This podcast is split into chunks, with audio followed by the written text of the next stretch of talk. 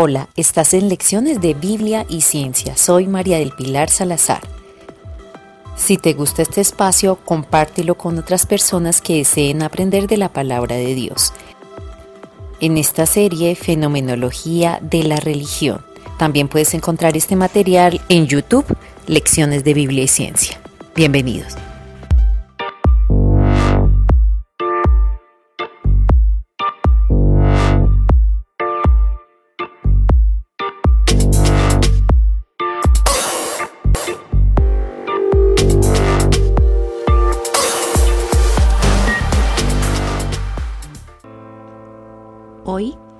Hablaremos acerca de teorías sobre el origen y naturaleza de la religión.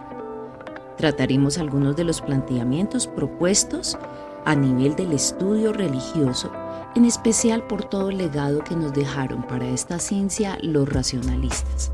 Si bien ellos cometieron muchos excesos en cuanto a la interpretación, no podemos desconocer sus valiosos aportes a esta área del estudio religioso.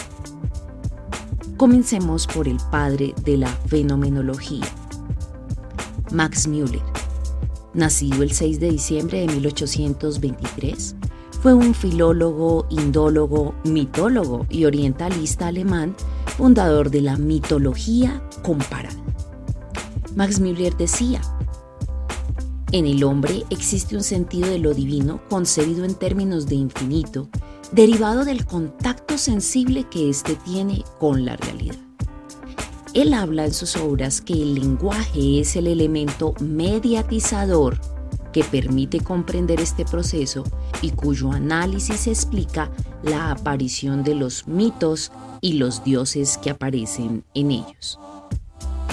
Para él, el lenguaje lleva a cabo un proceso por el cual los atributos con que se designó en un principio a esas realidades superiores dan paso con el tiempo a entidades personales como consecuencia de haber olvidado su primitivo carácter de atributos.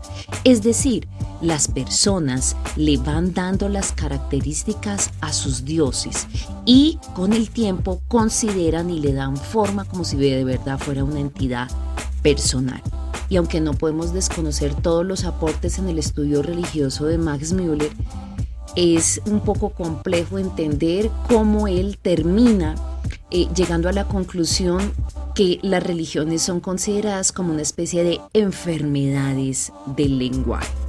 Es decir, los pueblos se cuentan mentiras y se las siguen contando y por eso tenemos las religiones. Son para él simplemente enfermedades del lenguaje. Aquí vemos los reductos claros del excesivo racionalismo en donde se desconocen los otros elementos que componen el hecho religioso y que son tratados con posterioridad.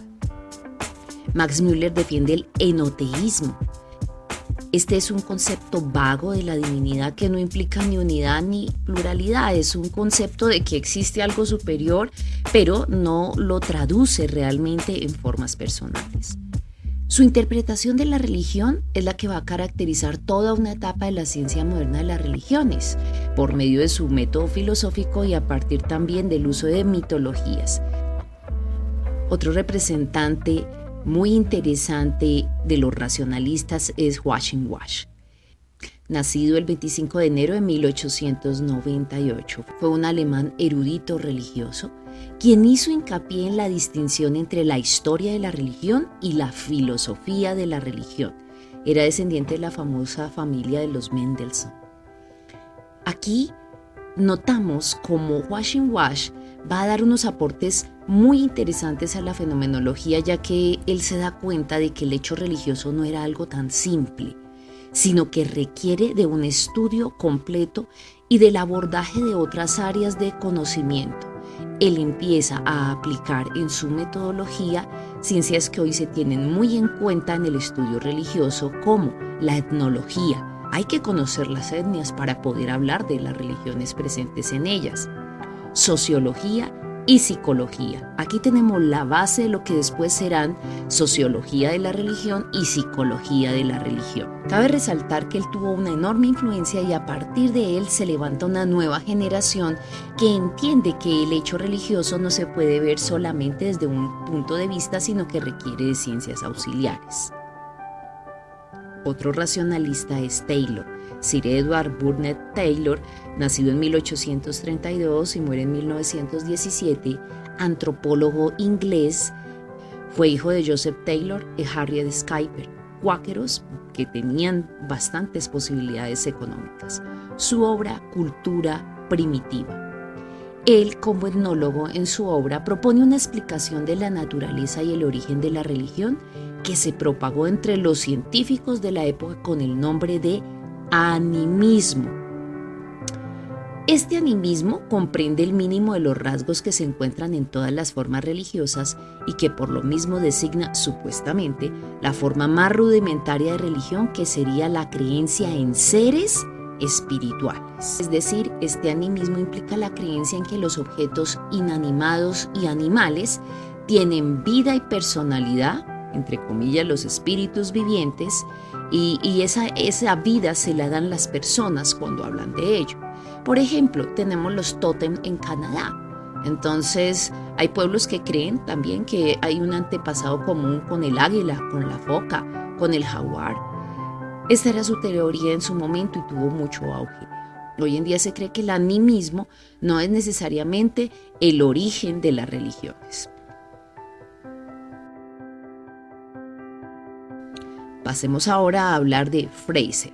Sir James George Fraser, nacido en 1854, fue un influyente antropólogo escocés que aportó muchos elementos en las primeras etapas de los estudios modernos sobre magia, mitología y religión comparada.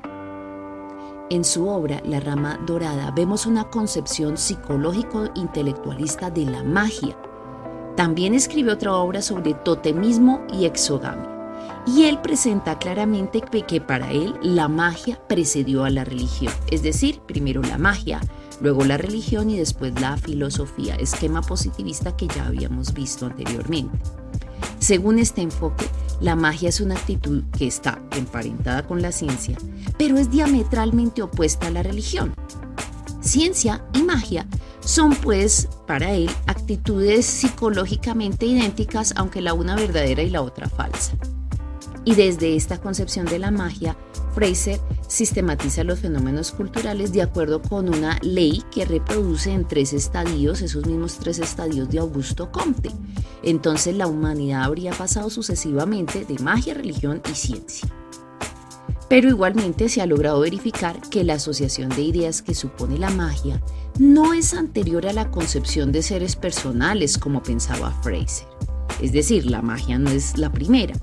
Además, junto con la magia, los primitivos también realizaban acciones eh, regidas por una mentalidad incluso científica. Es decir, que entre los pueblos primitivos magia y religión coexisten como dos reacciones psicológicamente diferentes y no emparentadas como planteaba Fraser.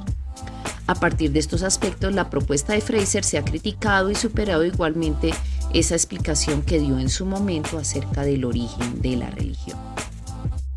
Robert Ranulph Marret, conocido comúnmente como Marret, nacido en 1866, fue un etnólogo británico, exponente de la Escuela Evolucionista Británica, el cual se volcó al estudio de las religiones modificando la secuencia evolutiva de la religión que había mostrado Taylor, que ubicaba el animismo como el primer lugar o el origen de la religión, pero Marred articula esa concepción ahora con algo que se conoce como mana, es una especie de animismo premágico. Él toma muchos de los elementos que habían propuesto algunos etnólogos anteriores a él y propone lo que se conoce como el dinamismo preanimista y que consiste en que antes del animismo existe un estadio mágico religioso determinado por la creencia en el mana, ese poder impersonal que determina, según él, la aparición de lo sagrado que da lugar a los innumerables tabús que lo separan de lo profano.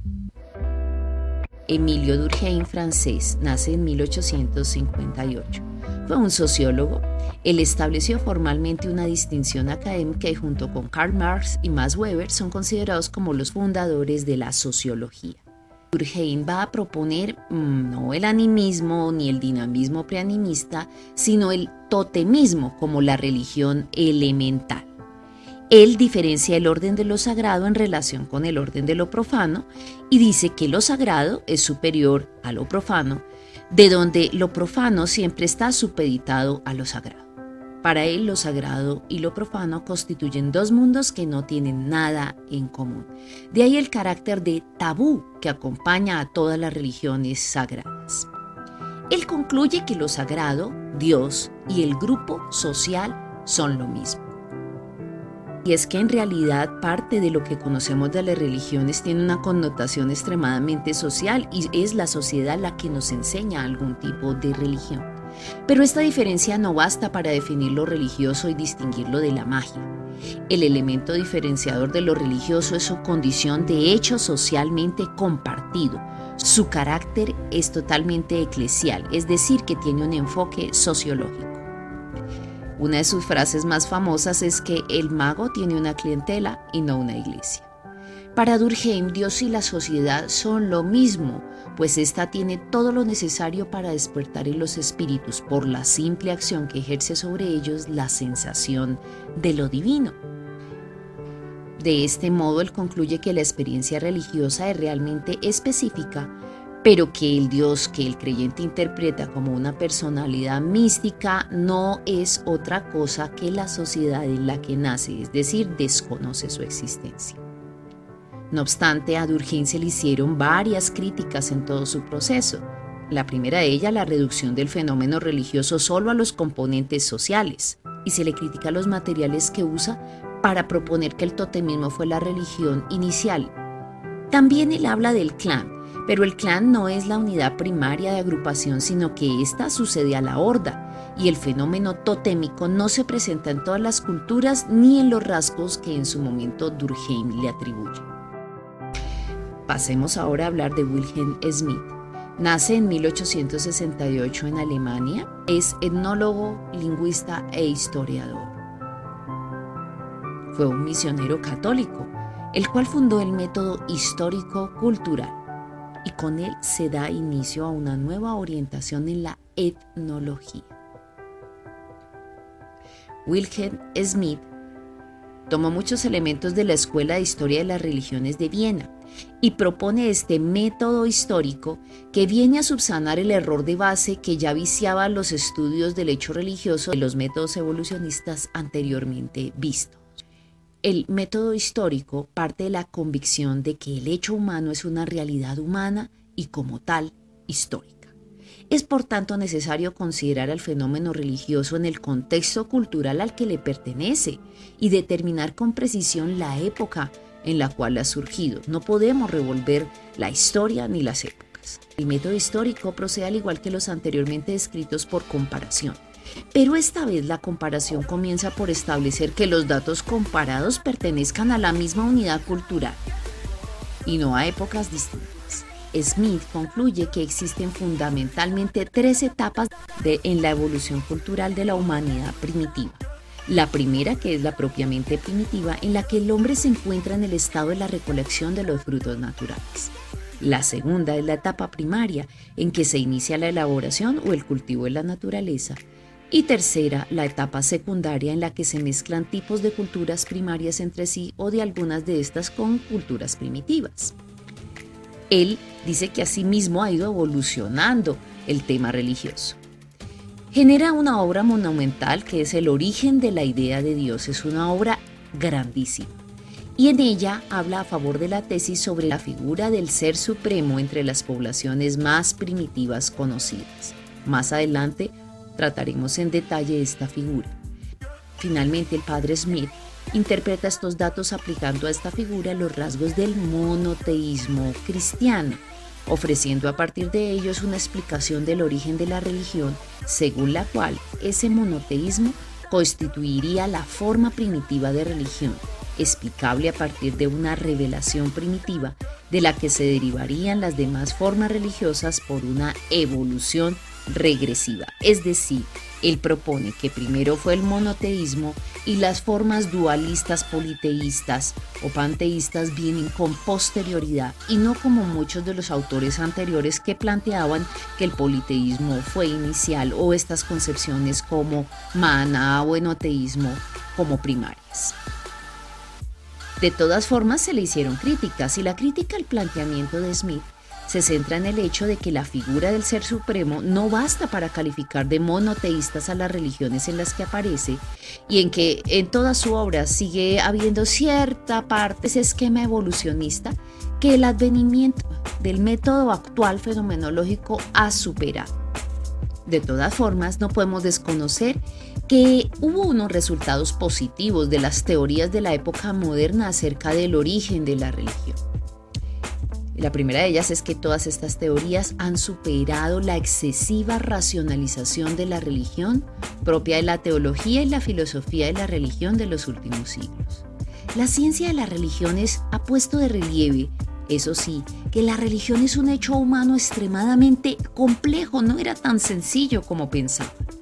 Y su esencia no puede ser agotada simplemente por elementos racionales, por importantes que estos sean. Ahora, el hecho de que la racionalidad no sea lo único no quiere decir que este conocimiento sea irracional, sino todo lo contrario, es suprarracional. Es tan elevado que es difícil para el hombre lograr conocer.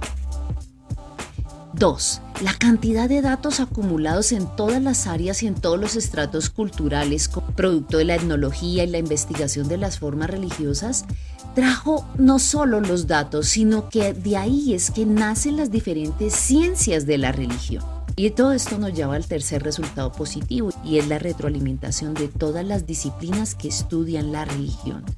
Realmente se requiere del aporte de muchos para entender el elemento, el hecho religioso. Y por último, y la más importante de todas, la cuarta, la tesis de la no existencia de un Estado religioso de la humanidad. Ese era uno de los presupuestos racionalistas básicos. Trataban de encontrar un sustrato histórico, un elemento, un momento en el que la aparición del hombre no estuviera ligada con elementos religiosos. Pero no, definitivamente el ser humano es un ser religioso y es un hecho su religiosidad, aún en las culturas más básicas. Aún en los inicios de la historia vemos evidencia de todo tipo de que el hombre es un ser religioso. Y con estos aportes y esta revisión histórica que hemos venido estudiando hasta el momento, podemos ahora sí dar inicio a una nueva etapa en este estudio para entender cuáles son esas estructuras comunes encontradas en las diferentes religiones y que permiten esclarecer su autenticidad.